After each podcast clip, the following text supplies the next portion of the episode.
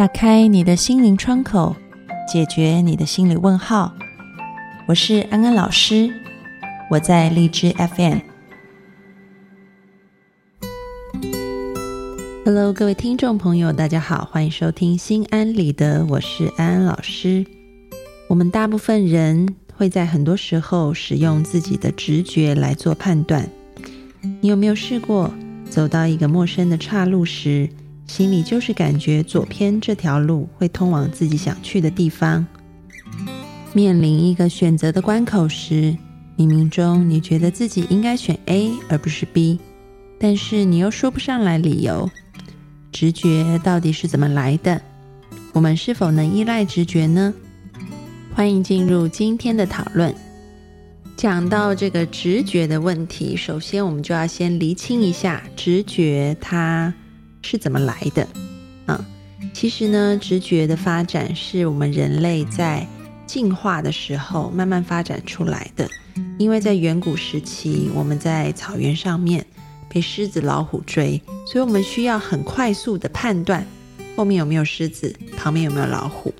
为了要能够生存下去，我们的头脑需要很快速的下决定，因此就发展出了直觉的系统。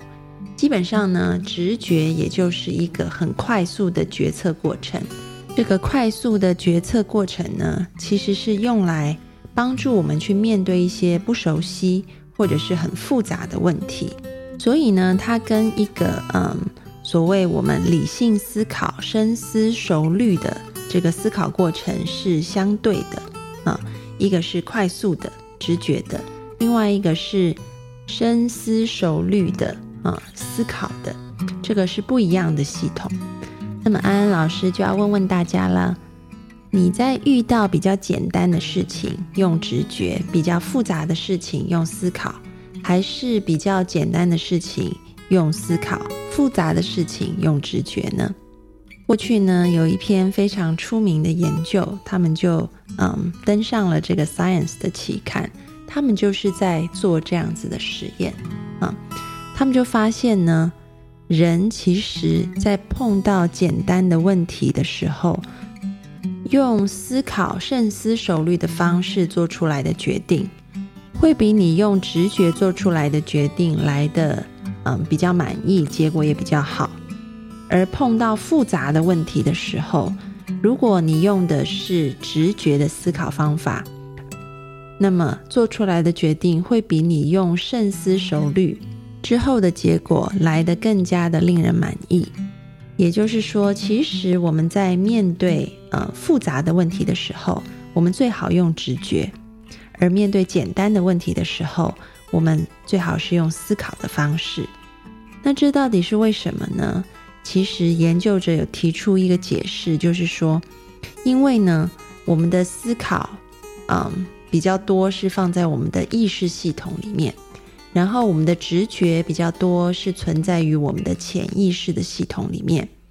以前安安老师曾经在节目上面说过，嗯，意识和潜意识的比例就好像是一个海上面的冰山啊，跟它浮在海平面上面的冰的比例，那个相差是很悬殊的。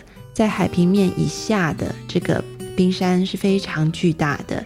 在海平面以上，它只会露出它的尖尖的头出来。那么意识和潜意识的比例也是这样子。我们人的这个心智系统里面，嗯，潜意识占了大部分，然后有一小部分是意识层面的。所以呢，在日常的生活当中，当我们思考一些简单的决定或者是问题的时候，我们的意识层面开始作用，所以我们透过理性的思考，我们就可以解决这个问题。但是如果今天我们要面临的是一个很不熟悉、很复杂的状况的话，那么我们的意识就不够用了啊，所以需要潜意识的帮助。那么我们就必须要用到直觉的系统。所以面对复杂的问题，使用直觉会得到比较令人满意的结果。但是呢，这个研究者也提出一个很重要的前提，就是说。你必须要把资讯收集的够完整。当你收集的资讯越多的话，那么无论是用呃思考的系统，或者是直觉的系统，他们在做决策时候的准确度也会更加的提高。其实就像我们在跑一些呃数据的这个预测模型一样，当你丢进去的参数是越多的时候，你后面的这个预测的能力也会越强。讲到这里，大家对于直觉怎么来的比较有概念以后，我们就要说，难道我们依靠直觉就完全没有问题了吗？那当然也不是啊，什么事情都有它的优点，也有它的缺点啊。虽然直觉是我们可以依赖拿来处理比较复杂的事情，但是呢，它也会犯很多的错误。因此，在这一集当中，安安老师就要告诉大家，直觉通常犯的错误。如果我们可以避免掉这些错误，下一次使用直觉的时候，就会变得更加的准确了。首先呢，安安老师要讲的第一个要避免的直觉偏差，就是不要被细节给迷惑。这是什么意思呢？意思也就是说，我们很容易会注意到一些情境的细节，然后就觉得，嗯，这件事情比较有可能发生。举个例子，嗯，今天安安老师问你一个问题，比如说，小美今年三十五岁，大龄未婚女青年，非常喜欢读政治类和哲学类的书籍。然后有空的时候也常常去参与社会运动。那请问你们，你觉得小美是一个怎么样的人？第一个选择是小美是一个嗯学校的老师。第二个选项是小美是一个学校的老师，而且她是一个女性主义者。各位听众朋友，你觉得 A 还是 B 选项比较可能呢？如果你的选项是 B 的话，那么安安老师又说你就中了这个直觉性偏差的招了。因为，请你仔细的再看一看，小美是一个老师，假设有百分之五十的可能，那么小美是一个老师，又是一个女权主义者，这一件事情可能发生的几率一定是低过百分之五十的啊，因为它是一个。两个条件都要符合的，但是呢，根据以往的实验结果，大部分的人都会掉入这个直觉性偏差的陷阱当中。大部分人都会选择 B 啊，因为我们的人很容易被情景的细节所迷惑。我们觉得他描述的更加的仔细，这个小美的呃这个。人物的特征好像耀然纸上，更加的鲜明的时候，我们就很容易被拉走啊。所以这是第一点，我们不要被细节所迷惑，魔鬼都藏在细节当中。第二种人们常常犯的直觉性偏差就是，嗯，我们会觉得说每一个事件，它们的发生都是有关联的。我们常常会忽略一件事情，就是其实很多事件是独立事件，这些独立事件彼此没有什么关联性。比如说，这个赌博的人，他们常常会犯一个毛病，就是比如说他今天呢手气很好，赢了两把、三把，他的下一把呢，大家可能就会压他，压他会继续赢下去，因为大家会觉得这个手气来了啊。但事实上，这个。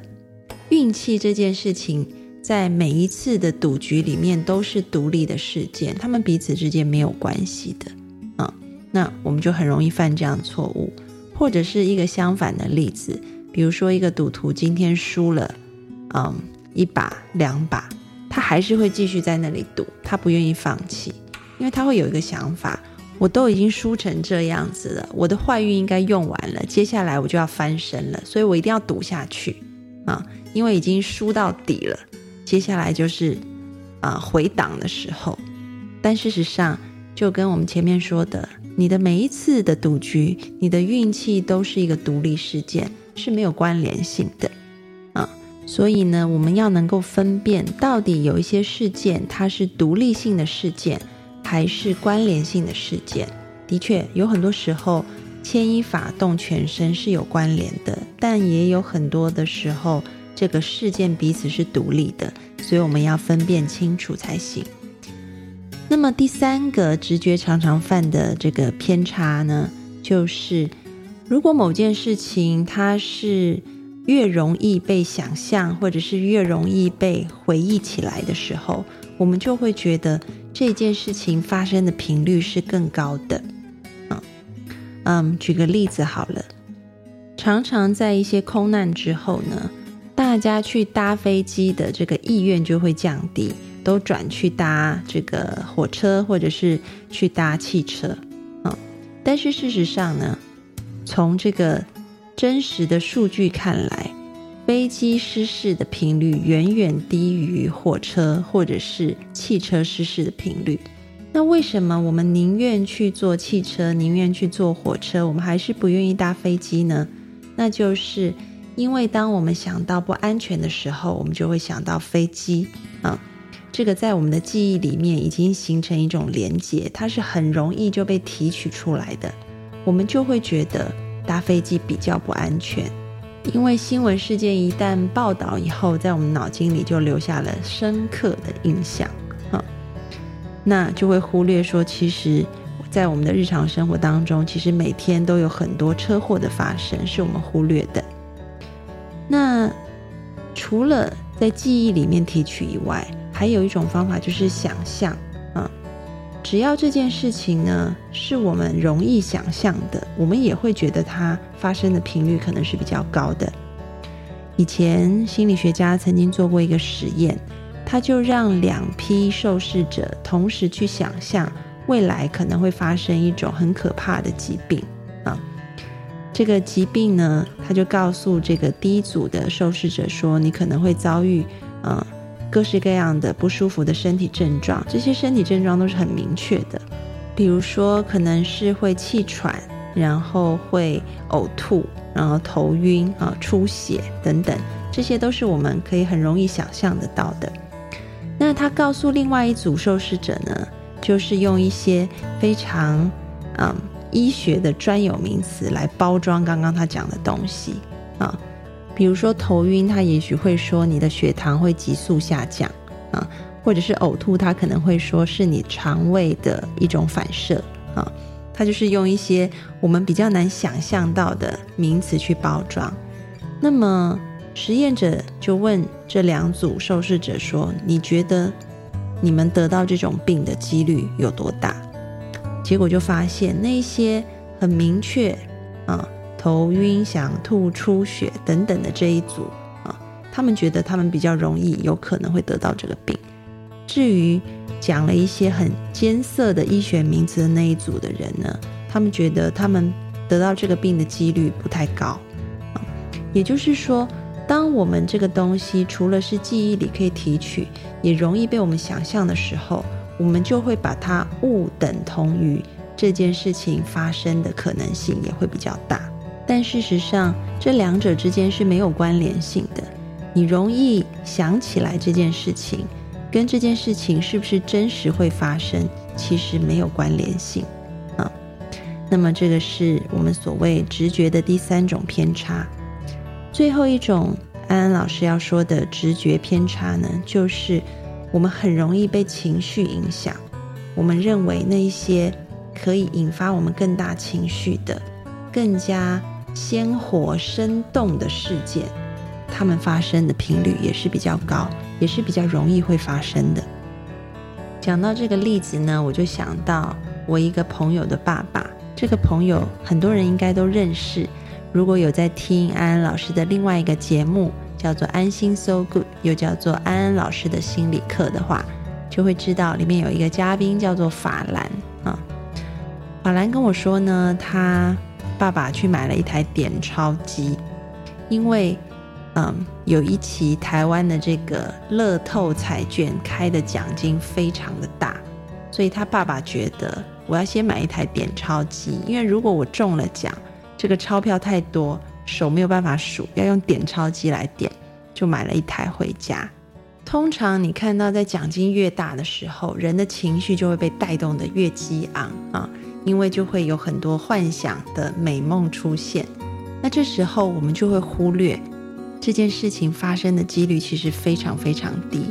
你要中那么多的钱，在台湾有人算过，好像几率大概就是一亿分之一点六七，这么这么低的几率，却有这么多的人哈。那时候真的就像法兰的父亲一样，跑去买点钞机，都觉得自己会中奖。那其实不只是生活上的例子，在这个呃心理学的研究里面也发现了类似的情况，比如说他们问这个学生。你要不要去修某一个老师的课？啊，他们给学生看这个老师所有的评鉴成绩，是全班学生帮他打的分数。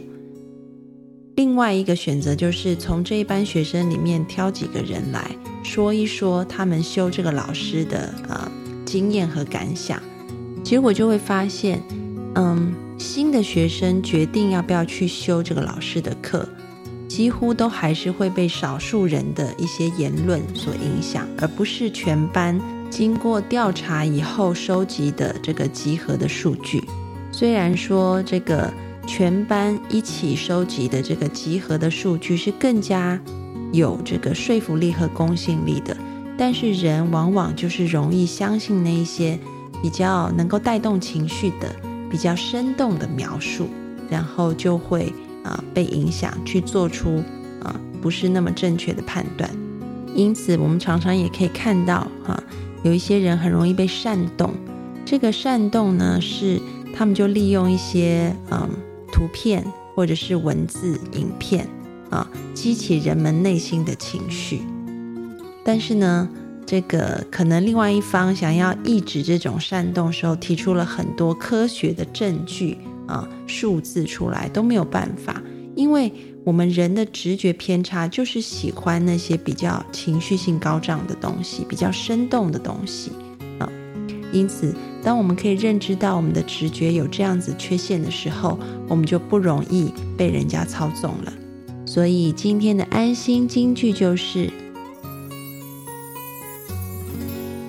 小事靠思考，大事靠直觉。要让直觉更准确，还是必须要靠理性思考来为直觉加分。好的，各位听众朋友，听完了这一期的心安理得，你有什么样的心得或者是建议吗？欢迎你到讨论区留言给安安老师，或者是你自己的直觉 ESP 到什么程度呢？也可以跟我们分享哦。